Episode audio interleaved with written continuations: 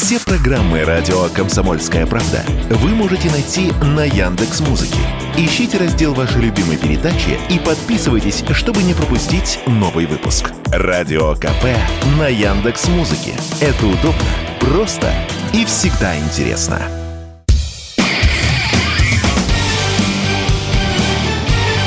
Говорит полковник. Нет вопроса, на который не знает ответа Виктор Баранец.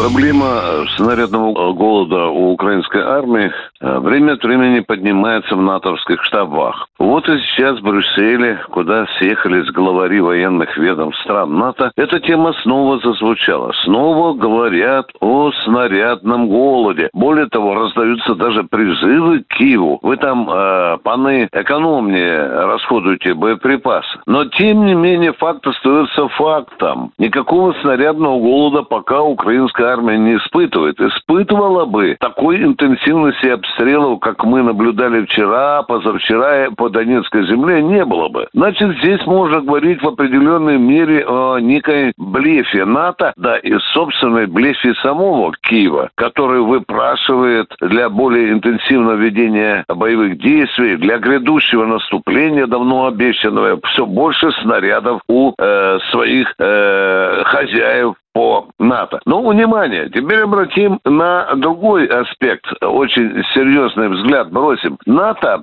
приняло целую программу обеспечения Украины боеприпасами аж, по-моему, для начала до 26 года. Я напомню нашим радиослушателям, что в составе НАТО сегодня больше 30 стран, чуть больше 30 стран. Да если они по одному снаряду дадут Украине, это уже будет серьезная помощь, а это делается. Мы же не должны забывать, что не только 30 стран НАТО, а еще 20 стран союзников НАТО поставляют и поставляли Украине и боеприпасы, и тяжелые э, вооружения. Более того, в НАТО принято решение увеличить взнос в общак НАТО с 2% ежегодных до 4%.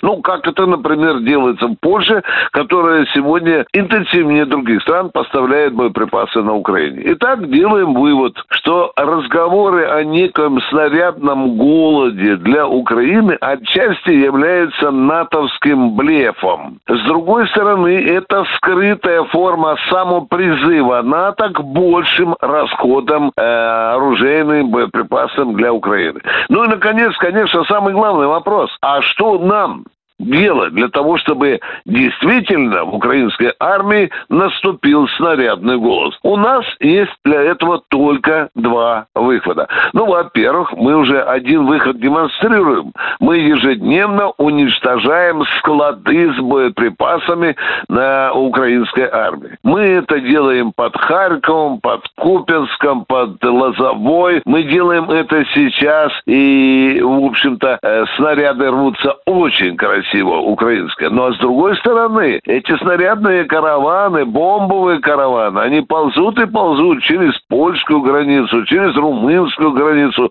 уже есть сведения даже через молдавскую границу. Ну и что будем делать? Курить приму, сидеть на бугорке, смотреть, как боеприпасы жирным потоком идут на Украину? Да нет же.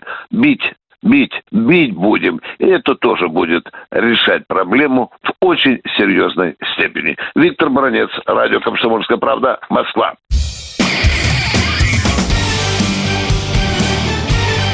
Говорит полковник. Нет вопроса, на который не знает ответа Виктор Баранец.